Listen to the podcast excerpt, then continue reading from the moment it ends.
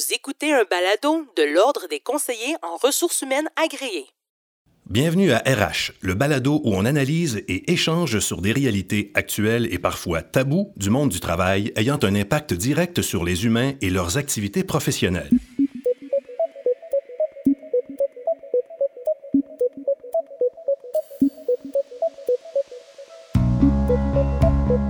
Dans ce spécial COVID-19, nous discutons de plusieurs questions que se posent les employeurs et les employés devant cette situation inédite. Le thème de cet épisode, Parlons solutions.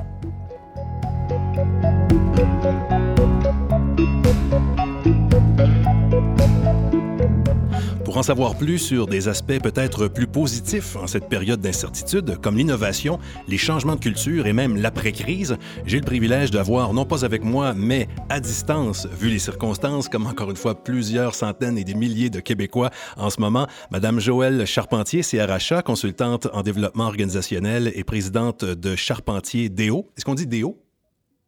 Absolument, développement organisationnel. D'accord. Et M. Jean-François Berthollet, CRHA, euh, consultant en développement organisationnel. On vit une période euh, fascinante, j'imagine, pour des professionnels comme vous. Vous n'avez peut-être pas le temps de, de prendre du recul pour l'analyser. Vous allez peut-être le faire plus une fois que la crise va être passée. Mais on vit une période où on sent beaucoup de peur. Et je vais commencer avec Mme Charpentier. Les gens ont peur de quoi au juste? Bien, je, vais, je, vais, je vais répondre sur ce que j'ai pu palper, sur ce que je comprends, parce qu'on est vraiment dans les débuts et il y a encore euh, peu d'informations disponibles sur ce qui se passe réellement en entreprise. Donc, en, toute humilité, je vais vous partager le, le, le, le petit bout de vécu, d'observation que j'ai pu faire. Euh, ce, que, ce que je vois, moi, ce que je comprends, c'est qu'il y a des pairs à différents, qui sont à différents niveaux, qui sont différentes natures. Euh, c'est du jamais vu, tu, tu l'as dit, André. On est en perte totale de repères. Donc, je vois des gens qui ont euh, l'anxiété, ben, tous les pigistes, des gens sais, euh, l'agenda se vide, euh, les contrats sont arrêtés, il y a des coupures d'emploi. Donc, il y, a, la peur de la santé. La première qui nous vient en tête, évidemment, c'est la peur pour sa santé, la santé de nos, proches, mais il y a beaucoup aussi euh, la pérennité de son emploi, euh, puis ses capacités économiques. Donc, il y a ça qui, vient en, premier lieu. Puis après ça, ben, il y a tout tout ce qui amène, tout, le développement, dans le fond, de l'être humain, puis, puis la motivation au travail, ça tourne toujours autour de trois choses. De sentir que euh, on est euh, dans des succès, qu'on a une autonomie dans le travail, et puis qu'on est euh, affilié, qu'on fait partie d'un groupe, qu'on fait partie d'une gang, on, on a une appartenance à, à, ses collègues, à son organisation.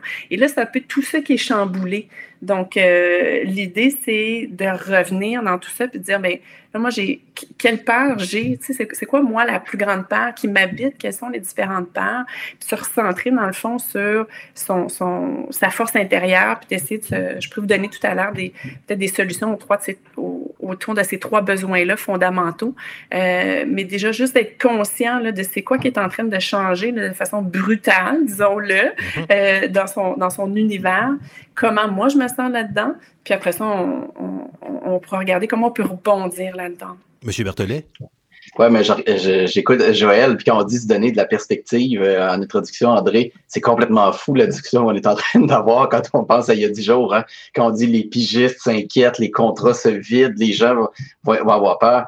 On pense qu'à ce qu'il y a dix jours, les gens, euh, il y avait pénurie de main-d'œuvre, puis on se disait, là, les employeurs, ils sont obligés de vendre des emplois. Euh, les gens pourraient travailler pour deux jobs à la fois.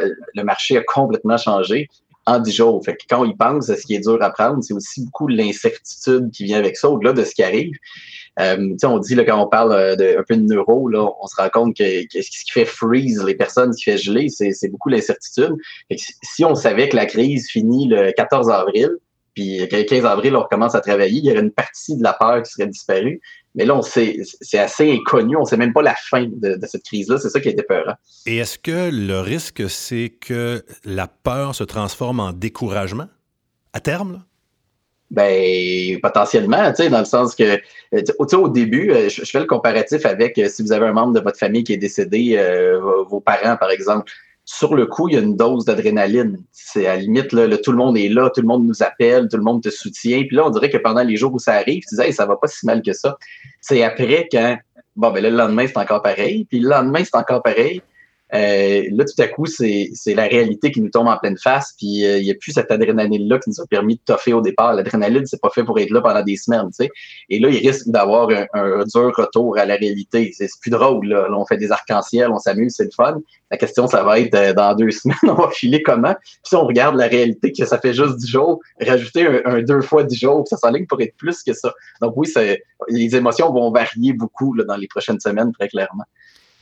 On, dit, euh, tu sais, je, disais tout à l'heure que les, les peurs de chacun sont différentes, sont à différents niveaux. Il y en a qui font de l'anxiété chronique, il y en a d'autres qui ne sont pas encore concernés. Chanceux pour eux, on, vous souhaite que ça, ça perdure. Euh, Jean-François, tu, euh, tu dis, ben, ça va bouger dans le temps. Fait tu sais, moi, quand, quand, je me dis tout ça, je me dis, ben, tu sais, quoi qu'est-ce qui est le plus important que de juste revenir à, je disais tout à l'heure, de, de soi-même prendre soin de soi dans un premier temps. Donc, se demander à tous les jours, à tous les matins, en cours de journée, comment je suis, j'en suis où là-dedans, comment, euh, qu'est-ce qui m'inquiète? Mais pour les leaders aussi, c'est de prendre le pouls constamment, de se faire des touch points parce que la peur d'aujourd'hui ne sera pas nécessairement la peur de demain. Puis tu peux partir ta journée, tu es super motivé, tout va bien, tu pars tes projets, puis là, l'après-midi, ah, ça te rentre dedans, tu as une baisse, de, tu écouté les nouvelles sur l'heure du lunch, les nouvelles sont pas bonnes, et là, tu perds ta, motivation. Fait c'est en fluctuation constante. Fait que je dirais, d'être très, très, très sensible à euh, qu'est-ce qui vient nous nous chercher pour peut-être faire des choix sur à quoi on, on va choisir de s'exposer, de ne pas s'exposer. Puis aussi, comme comme leader, de s'assurer de prendre le pouls constamment, constamment pour pouvoir être empathique puis pouvoir s'ajuster dans, dans, les communications, dans le soutien qu'on donne, dans le rythme de travail qu'on demande, les attentes qu'on va avoir envers nos, euh, nos employés. Justement, plaçons-nous euh, du côté des gestionnaires, des employeurs. Euh, Monsieur Berthollet, j'ai vu en faisant des recherches sur vous que vous aviez une notion de sondage en milieu de travail. Mm-hmm. Est-ce qu'on n'est pas justement dans une, situation parfaite pour prendre le pouls, comme le disait Mme Charpentier? Oui, c'est drôle parce que tout varie selon les milieux. J'avais des, projets, moi, justement, où des sondages de mobilisation démarraient. Et là, dans certains secteurs, on dit c'est pas le temps du tout. Dans d'autres secteurs, on dit ben, si c'est un temps de prendre le pouls de nos gens pour savoir comment ils vont, c'est bien maintenant. Peut-être qu'il faut, faut, varier les questions qu'on pose, mais j'imaginerais bien, moi, d'aller mesurer l'état émotif de mes, mes, troupes assez fréquemment présentement, puis d'avoir un pouls. Euh, c'est ce qu'on appelle en anglais le strategic listening, mais là, c'est le temps de les écouter vraiment, nos gens. Tu sais. Et euh, il y a beaucoup de gens qui ont des opinions, puis qui, qui, vont, qui vont arriver avec des stratégies et tout ça, mais mais nos gens qui sont là, il faut les entendre aussi. Il ne faut pas juste leur lancer de l'information. Il faut aller en chercher de l'information de, ces gens-là aussi. Puis des fois, c'est, l'échange fait déjà du bien. On n'est pas obligé d'avoir des solutions à tout mais les faits que les gens s'en parlent, puis on voit beaucoup ces temps-ci, des gens qui se regroupent le soir qui prennent une bière ensemble en vidéoconférence, c'est pas tant d'avoir des réponses à tout que de se dire, OK, c'est normal d'être dans cet état-là euh, présentement. Donc, euh, oui, d'aller chercher l'info chez, chez les personnes. Madame Charpentier, peut-être là-dessus? Euh, ben, je, je, tout à fait, tout à fait. Puis, tu sais, ce qui est vraiment fascinant, à, je peux pas m'empêcher de voir des aspects positifs dans, dans, dans ce qu'on vit. Il y a des nouveaux mœurs, des nouvelles habitudes, des nouveaux rituels qui sont en train de naître. Encore une fois, on est dans les tout débuts, mais déjà, tu sais, il y a des tendances de ces, ces 5 à 7-là dont, dont, tu parles, Jean-François, 5 à 7 virtuels. On, on, on, peut recommander aussi de faire des pauses café virtuelles dans, en, entreprise parce mm-hmm. que, tu sais, l'affiliation dont je parlais tout à l'heure, il faut juste la recréer autrement en ce moment, là, pendant cette crise-là. Il y a peut-être des choses qui vont perdurer après. On va certainement apprendre à mieux travailler à distance, à mieux travailler en virtuel, euh, être plus dynamique, plus interactif, utiliser plus l'humour dans, dans, les échanges que l'on a, ce qui fait qu'on va les apprécier davantage. Donc là, en ce moment, on a des moyens à notre portée pour, se connecter, qui sont ceux-là. C'est pas ce qu'il n'est pas obligé d'y avoir de la caféine ou de l'alcool, euh, mais tu sais, juste comme prendre des temps euh, pour sortir des projets comme tels, juste voir comment ça va, ou juste rire, juste se défouler, juste parler d'autre chose. Euh, moi, je suis avec mes, voisins, on se fait des playdates, euh, j'aime appeler euh, de, de, de, d'adultes. On se texte parce qu'évidemment, tout le monde autour travaille à la maison. Donc, on se texte, puis on se, on se prend des pauses en même temps, puis on va jaser au rond-point à un mètre de distance. Puis, tu sais, ces petits 15 minutes-là, ben, il nous sort de l'isolement. Il fait du bien. Alors, ces moyens-là, je pense qu'il faut commencer à se donner. Je sais que euh, ce balado-là va se terminer de façon très positive parce qu'on va regarder, euh, disons, un côté plus positif de, la crise. Mais pour l'instant, permettez-moi d'être rabat-joie un petit peu et de vous demander, selon vous, une surcharge de travail sera-t-elle inévitable lorsque on va retourner au travail? Mais je peux, répondre là-dessus. Déjà, en partant, pour éviter la surcharge, il va falloir faire attention de ne pas surcharger maintenant. je regarde mon propre réflexe. Hein. Techniquement, cette semaine, je n'ai jamais été aussi peu occupé parce que là, on est, on est tous à la maison. Euh, mais on a un feeling qu'on on a le goût de régler bien, bien, bien des affaires. Et, je ferai le comparatif avec des gens qui tombent en chômage, euh, qui cherchent un emploi. Ben, S'ils savaient qu'au bout de six mois, ils trouveraient un emploi, ils en auraient profité euh, de, ce moment-là. Mais il y a une forme de culpabilité de, de, rien faire pendant ce temps-là. Et donc, évidemment, il y a des gens qui sont payés, qui doivent travailler, mais il faut être prudent de ne pas rester dans le faire, faire, faire tout le temps parce que si on retourne travailler dans un mois, ça va avoir été bien que des gens aient eu un temps dans leur vie qu'ils n'auraient jamais eu pour se ressourcer. Parce que même dans nos vacances, on est, on est proactif. Et donc, c'est comme une tempête de neige. Ce que j'aime de la tempête de neige, c'est que non seulement tu ne travailles pas, mais les gens n'avaient pas prévu pas travailler. Fait qu'on dirait que tu es vraiment arrêté. Mais là, on a une tempête de neige qui va durer un, un Christ de bout. et donc, il faut en profiter pour faire des choses qu'on ne ferait pas autrement. Ça ne veut pas dire de rien faire, mais ressourçante. Ça peut être de lire un livre. Moi, j'ai des discussions ces temps-ci avec des gens que je ne prenais pas la peine d'appeler. Je vais parler à un physicien quantique, puis on va discuter de, de thermodynamique, puis les liens avec la mobilisation des employés suis pas sûr que j'aurais fait ça là, euh, si j'étais dans un rythme effréné. Donc, d'avoir des discussions avec des gens avec qui on ne discute pas habituellement. Après ça, juste pour compléter là-dessus, au retour, évidemment qu'il risque d'avoir une charge de travail plus élevée. Mais euh, il faut profiter aussi du temps qu'on a maintenant pour, pour apprendre à, mieux travailler parce que c'est pas nécessairement travailler plus, plus, plus qui va faire la différence. Fait que moi, j'invite les entreprises à, à faire ce que j'appelle, ça existe déjà avant la crise, on jette des choses aux poubelles, on jette des projets aux poubelles, puis il y a des projets qui servent peut-être à rien, puis là, c'est l'occasion de dire qu'on pourrait l'abandonner. Fait que j'espère que les hmm. organisations vont se donner ce droit-là. Donc, une espèce de priorisation de ce qui s'en vient. Madame Charpentier. Oui, je, je, mettrais un petit euh, bémol, Jean-François, si tu permets, euh, dans le sens où tout ce que tu dis fait plein de sens. Puis là, j'ai l'impression d'entendre des gens qui, qui, écoutent, qui se disent OK, mais ça, c'est la vertu, puis c'est vrai. Puis là, je culpabilise de ne pas être capable de rebondir comme ça. Je ne suis pas Grégory Charles qui, en me blessant en tombant de la scène, produit un, un, album, tu sais. Euh, puis, puis tu sais, j'ai envie de dire, c'est c'est normal, c'est complètement normal. Le cerveau peut figer. Si on a un, certain niveau d'anxiété, on le sait hein, par la neuroscience, le cerveau va geler, le cerveau reptilien peut même embarquer, on peut même avoir de la difficulté à travailler. Fait que pour certains, oui, ils auront la capacité de faire tout ce que tu nommes. Pour ceux qui entendent ça et qui se disent Aïe, aïe, ça me décourage parce que je suis pas là, vous êtes normaux parce que personne ne vit la situation de la même façon, soit de par les événements ou de par notre bagage. Euh, fait que des gens pour qui ça peut être de faire de la cohérence cardiaque, qui sont les respirations à une certaine, euh, pendant une certaine durée, puis une, une, une, application gratuite qui existe, qui est Respirelax. Euh, donc, ça, ça, ça, apaise, ça fait sécréter euh, des hormones. En tout cas, ça, a toutes sortes d'effets de, bénéfiques euh, sur le corps, sur le mental. Ça peut être de méditer. Il y a plein, plein, plein d'applications là aussi. Fait juste d'être conscient des où je suis, là, puis qu'est-ce qui va m'aider moi, puis si oui, je me donne des moyens pour rebondir en temps réel, puis je suis capable d'être productif, bingo, parfait. Pour d'autres, ça va être juste de survivre mentalement aussi à, la crise. Fait que je pense qu'il faut aussi placer nos, attentes de façon réaliste. Euh, quelqu'un qui a perdu son emploi ne vivra pas les choses de la même façon que quelqu'un qui a un petit ralentissement d'achalandage ou qui doit travailler à, la maison de façon forcée. Sur ce qu'on est en train de dire là, euh, oui, oui, M. Berthelet. Non, j'allais dire, c'est vrai que ce qui est fascinant avec le virus, on dit les réponses à l'anxiété, c'est fight, flight or freeze. Mais en ce moment, you can't fight. On peut pas se battre, puis on peut pas se sauver. que la seule, c'est pour ça qu'une des solutions, il y a beaucoup de gens effectivement qui vont dire, OK, c'est pour ça que c'est dur à processer, c'est qu'il n'y a pas de défense. Quand quand il y a une situation difficile, tu dis je me prends en main, je prends des actions, mais là, il y a peu d'actions possibles à prendre dans beaucoup de cas. Et c'est ça qui est plus anxiogène pour beaucoup de personnes. Hein. Est-ce que euh, ce qu'on dit là, euh, en entreprise, euh, avec vos collègues RH un peu partout, ce qu'on observe comme comportement qu'on vient de décrire depuis quelques minutes, là, comment, comment, on, comment on le gère avec les, avec les employés dans l'entreprise? C'est sûr que les, on peut continuer dans notre rôle RH, des, des mesures qu'on peut amener, puis on a, un rôle à jouer aussi à, continuer de soutenir les leaders dans, leur, euh, dans la façon dont ils vont adapter euh, leur, leur, leadership. Pardon.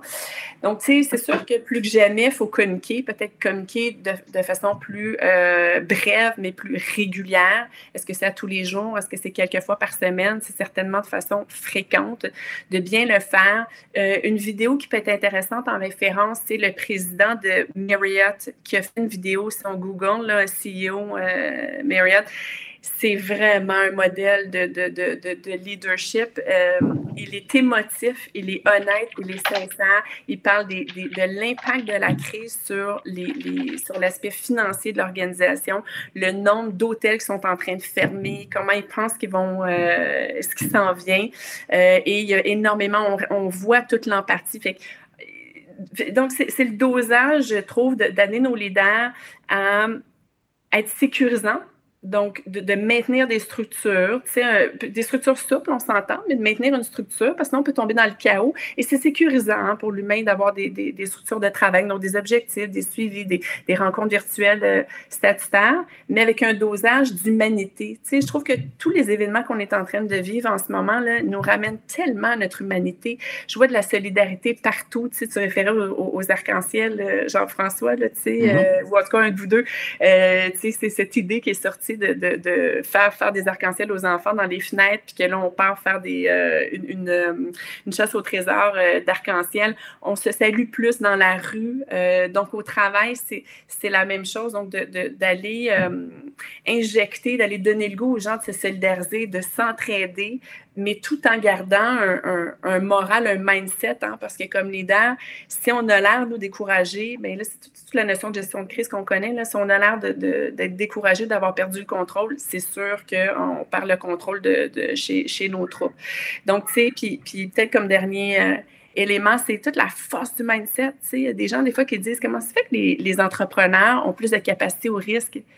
Puis la réponse du leadership euh, Neuro Leadership Institute, c'est c'est pas parce qu'ils ont plus de capacités, c'est parce qu'ils ont, un mindset qui est conséquent on va vivre des risques. Ça va être difficile, mais on va être capable parce qu'on se lance là-dedans par choix.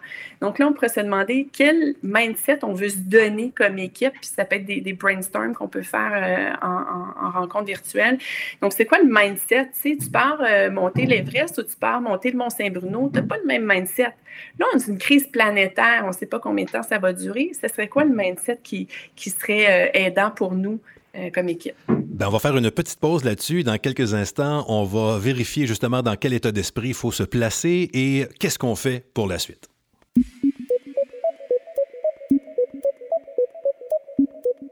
Dans le but d'aider employeurs et employés à gérer la situation inédite engendrée par la COVID-19, l'Ordre des conseillers en ressources humaines agréés présente un guide fournissant des conseils et des informations susceptibles de limiter les risques de perturbation, ainsi que des renseignements essentiels pour assurer le cours des opérations. L'Ordre entretiendra des points d'information réguliers avec les professionnels agréés afin de les tenir informés de l'évolution de la situation et les aider à exercer leurs responsabilités en tant que CRHA et CRIA. Ce guide est évolutif. Les données de ce document seront donc mises à jour de façon continue en fonction de l'évolution de la situation. Pour consulter ce guide, visitez le ordrecrha.org. Nous sommes toujours avec Mme Joëlle Charpentier et M. Jean-François Berthollet de CRHA, consultant, consultante en développement organisationnel. Bon, euh, on se place dans quel état d'esprit? Et là, je pense aux employeurs et aux employés durant les prochains jours, les prochaines semaines, les prochains mois. Madame Charpentier. Euh, j'ai envie de suggérer de s'autoriser à utiliser l'humour.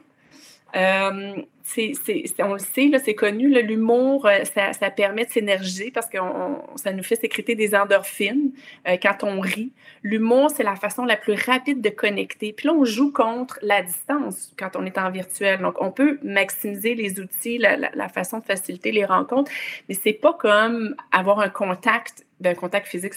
Dans, quel état d'esprit on se met dans la situation actuelle et du point de vue employeur et du point de vue employé? Je vais parler du, point de vue employeur en premier. En ce moment, il y a, c'est pas évident quelles sont les solutions à cette crise-là? On est devant l'inconnu, puis il n'y a personne qui a l'entièreté des solutions.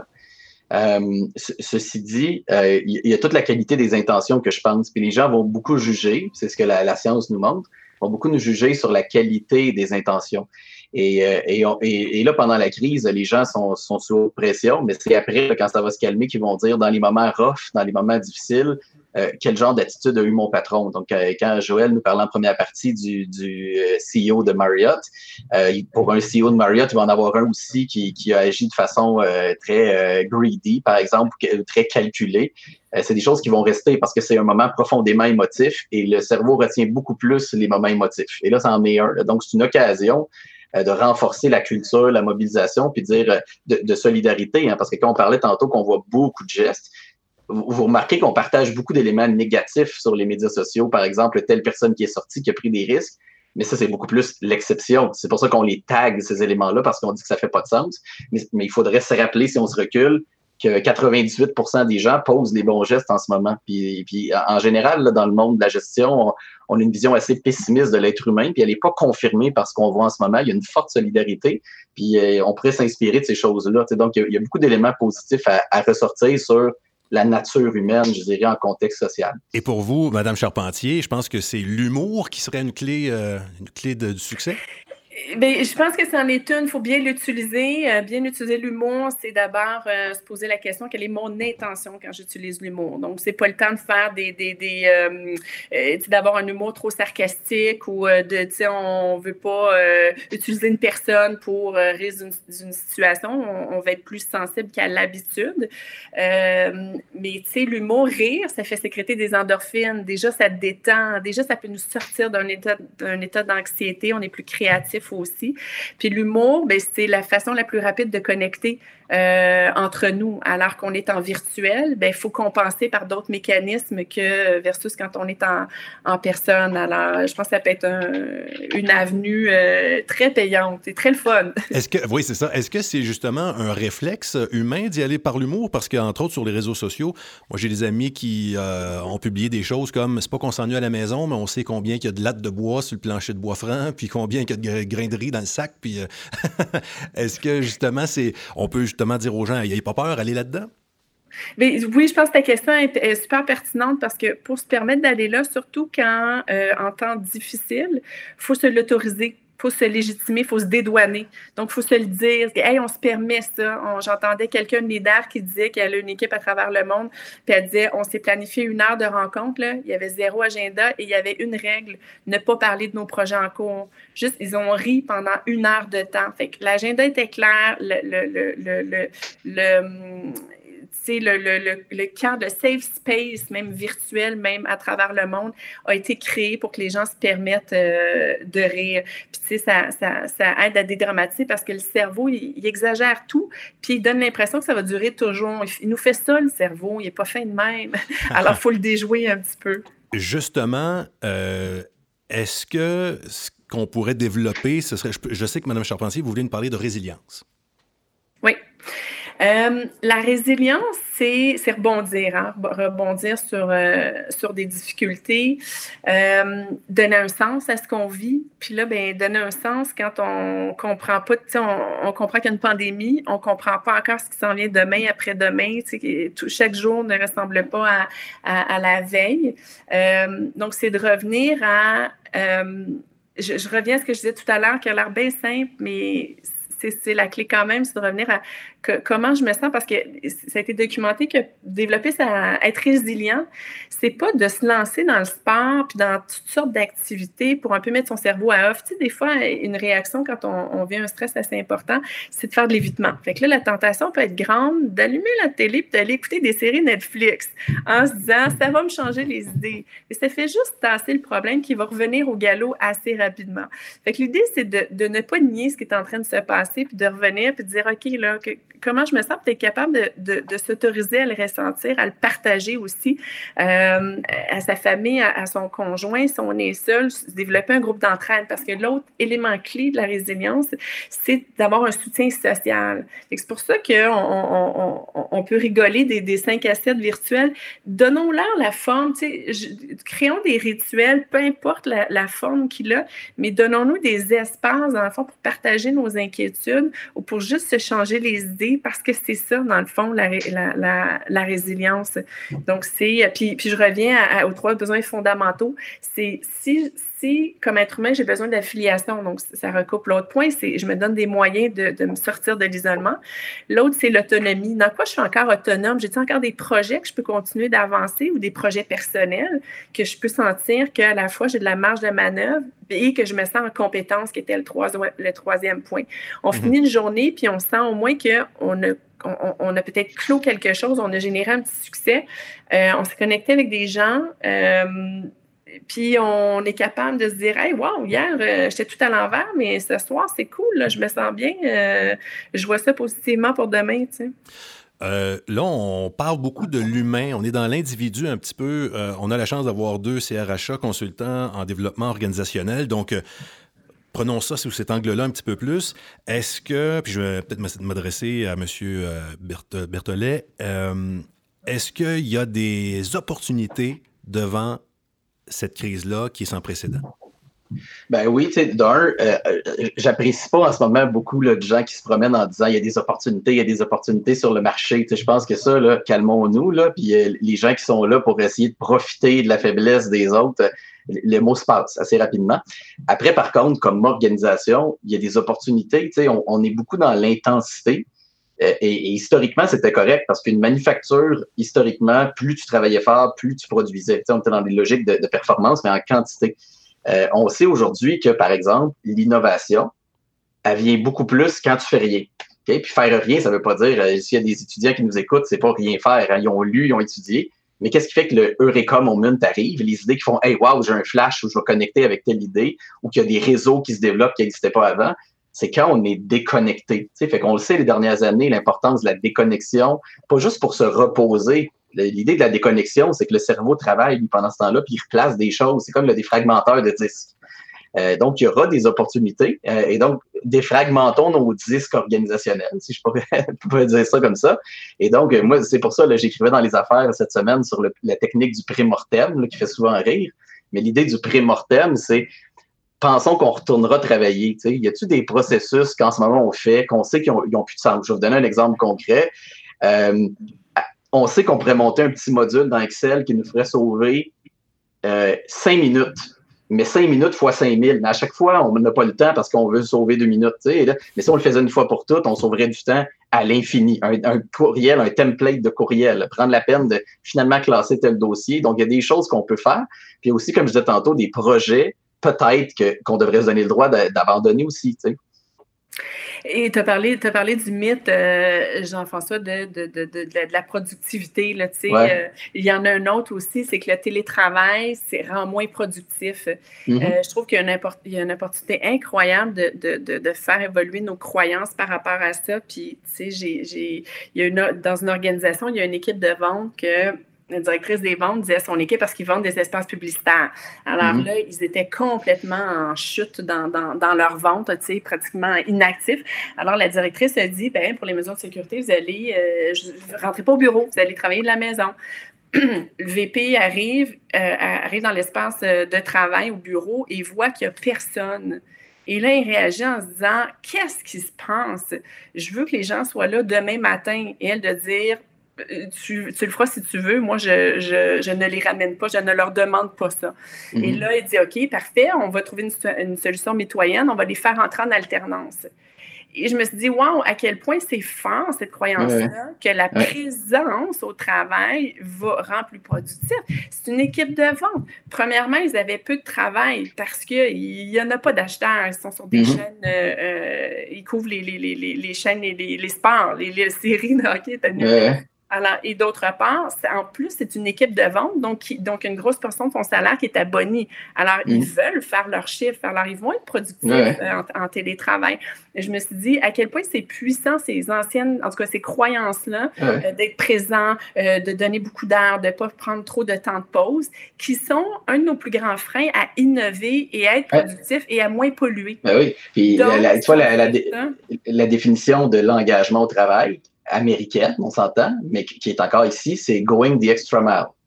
Donner le mille de plus. Mais, mm. Donc, c'est très, très intense, le mille de plus, à rentrer tôt. Et pourtant, c'est la recette pour le burn-out, c'est la recette pour le désengagement à long terme. c'est pas une, définition saine de la performance. Puis le télétravail. Et, ben, c'est démontré qu'on l'est moins performant. On, est définitivement moins performant quand on travaille au-delà d'un certain euh, nombre d'heures euh, exactement. que le corps est capable de prendre, le cerveau est capable de prendre. oui, c'est pas dans... Puis en plus, euh, les heures qu'on passe dans le trafic, de 7h à 9h le matin, c'est là que notre cerveau est à son meilleur. Puis on est là à écouter, à se plaindre du trafic. Là, donc, ça, ça, nous permet de tester différentes hypothèses aussi sur notre propre performance, effectivement. Mais c'est bien, beau tout ça, là, c'est le fun. Mais est-ce que les entreprises sont rendues là à essayer tout ça? Ils n'ont pas le choix. Ils n'ont pas le choix. S'il y en a qui l'avaient encore jusqu'ici, euh, là en ce moment, ils n'ont ils ont pas le choix d'essayer euh, d'essayer d'autres façons de travailler, d'essayer d'autres façons de, de, de, de, de créer. De, dans le réseau de la santé, il y a des équipes de cadres. Moi, j'ai des, des équipes clients en développement de compétences qui vont être affectées, euh, à, qui vont être affectées à, à, la dotation parce qu'on sait qu'il y, y, a des gens volontaires là, qui étaient à la retraite qui vont revenir là, pour, pour donner un coup de main. Donc, on est aussi à ça. Ça fait longtemps qu'on parle qu'on n'est plus à embaucher des gens pour des compétences spécifiques et techniques, mais des gens qui ont des capacités et qui d'ailleurs sont résilients, entre autres choses, qui sont multidisciplinaires. Donc, il, y a une série de choses qui sont en train de se produire qui forcent les tendances qu'on savait être les bonnes pour réagir au VICA puis à, notre nouvelle ère du travail. Et qu'il y a comme un, coup d'envoi, puis je dis ça, mais sans vraiment, sans nier les difficultés que beaucoup de gens sont en train de vivre. C'est un coup élevé. On n'aurait pas souhaité ça, euh, mais il demeure qu'il un rebond quand même euh, qui va nous faire évoluer, je pense, plus rapidement. Aussi dans l'utilisation plus répandue des technologies, puis dans son acceptabilité sociale euh, sur, le plan des interactions. Je, vais faire un, commentaire euh, sur, sur, la psychologie. On dit souvent l'argent fait pas le bonheur, puis après certains niveaux, évidemment, ça prend un minimum, après certains niveaux, ça fait pas le bonheur. Mais on est toujours, on tombe toujours dans le panneau, c'est l'adaptation hédonique. On pense que oui, mais si j'ai ça, j'ai ça, je serai plus heureux. Et ça, c'est le côté où on, le sait que ça ne fonctionne pas. Ceci dit, une belle chose à ce, à ce, disons, cet outil-là qui fonctionne pas bien dans notre cerveau. L'inverse est vrai aussi. Quand il arrive des situations comme maintenant, si tu demandes aux gens à quel point on va en souffrir, et les études nous montrent qu'on surestime à chaque fois à quel point on va en souffrir. C'est comme si tu demandes à quelqu'un qui vient de se faire laisser par sa femme ou sa blonde avec qui il était depuis cinq ans, comment tu vas? 2 sur 10. OK, puis dans six mois, euh, 3 sur 10. Finalement, c'est pas ça qui va arriver. Mais au moment où il est dedans, il y a de la misère à croire qu'il va eh pouvoir ben, monter. un bon exemple, je pense, c'est le bug de l'an 2000. Ouais, ouais. C'était la fête du monde sur le plan technologique, puis de la sauvegarde des données. Ça fait de pout, pout, pout, pout, pout. Ça n'a pas été euh, si grave. Donc, on anticipait de façon. Ben, c'est qu'on va en souffrir, mais on, va s'en remettre. Quand on parle de résilience, c'est pas juste personnel, hein, c'est la résilience de, de l'humain. Sa capacité d'adaptation euh, est vraiment beaucoup plus forte qu'on peut imaginer. Donc, en ce moment, sûrement qu'on on la sous-estime, cette capacité-là. Euh, vous avez dit que vous ne vouliez pas minimiser le volet, disons, plus négatif de la chose et euh, on s'en est occupé avec les différents balados sur la COVID-19. On a parlé de stress, d'anxiété et, de tout ce qui se vit en ce moment par les employés, les employeurs au Québec. Mais on voulait rester positif dans ce balado et c'est là-dessus que je vais vous euh, tendre la perche pour un mot de la fin. Et je vais commencer avec Madame Joëlle Charpentier. c'est je pense qu'une des meilleures façons de, bien se sortir de la crise, c'est le voir, de percevoir la responsabilité individuelle et collective que l'on a à euh, se donner tous les moyens pour bien vivre les choses au mieux, pour son organisation, pour la société, pour la planète euh, au complet. Donc, de ne de, pas prendre ça à la légère, pas juste sur le plan des, des mesures, évidemment, sur le plan des, des mesures sanitaires, mais aussi sur le plan émotionnel, de, de vraiment le voir comme, comme une responsabilité que l'on a, de, de, rester debout, euh, de s'outiller, d'aller chercher de l'aide, de le dire quand ça ne va pas pour être capable après ça de, de, continuer à garder le cap pour sa famille, pour son entourage, pour l'économie, ultimement, parce que c'est ça aussi qui est en jeu, c'est l'économie du Québec euh, en ce moment. Et donc, une fois qu'on a pensé à nos besoins, de penser de penser un peu plus large, de s'élever un peu en conscience et de penser aux besoins de son équipe de travail ou de son organisation, de sa communauté, puis de ne pas avoir peur de, plonger dans la solidarité puis dans l'empathie. Puis je reviens avec le, mot que j'utilisais tout à l'heure, on, est en, on est en travers ça, de s'humaniser. Bien, allons jusqu'au bout de cet exercice-là. Je pense que de toute façon, on en avait besoin on était rendu là. Oui, je, je, vais dire, euh, point positif, c'est, je, vais paraphraser ce que disait M. Legault, la fierté. Tu sais, euh, on voit les Québécois, c'est, je voyais aujourd'hui 17 000 personnes qui veulent aller aider là, suite à l'appel de M. Legault. M. Legault appelle les influenceurs, les influenceurs répondent. Euh, en ce moment, le, sais, on, dit parfois les, Québécois, là, on, on, on parle d'où on était, là, les, les porteurs d'eau, puis on peut se dire aujourd'hui que comme, comme tissu serré, là, euh, les cabanes à sucre sont fermées. Le monde encore cet esprit-là de solidarité de cabanes à sucre dont on a élevé les cochons ensemble, nous, c'est vrai. Là. Et euh, donc, je vois beaucoup de, positifs dans, l'ensemble de l'humanité, mais en, particulièrement au Québec en ce moment, euh, il y a quelque chose de beau à voir. Le cynisme n'est pas très haut présentement, là, contrairement à d'autres périodes de, l'année où on voit beaucoup de belles choses. Donc, on s'en rappellera quand, quand les coronavirus prendra que les, les Québécois, c'est du bon monde. Ben, en tout cas, moi, j'avais du bon monde avec moi aujourd'hui. Je m'appelle André Champagne et j'étais en compagnie de Mme Joëlle Charpentier, CRHA, consultante en développement organisationnel et présidente de Charpentier DO. Également M. Jean-François Berthollet, CRHA, consultant en développement organisationnel. On a été disciplinés comme euh, l'ensemble des, la grande majorité des Québécois. On a fait ça à distance, vu les circonstances. Merci beaucoup à vous deux. Merci. Merci. Bon courage à tous. Vous pouvez entendre ou réentendre tous les épisodes de RH, le balado de l'Ordre des conseillers en ressources humaines agréés via les rubriques balado ou podcast des plateformes Apple, Google Play et Spotify. L'Ordre CRHA, c'est 11 000 conseillers et conseillères en ressources humaines et en relations industrielles agréées. Des professionnels pour qui l'humain est au cœur des organisations.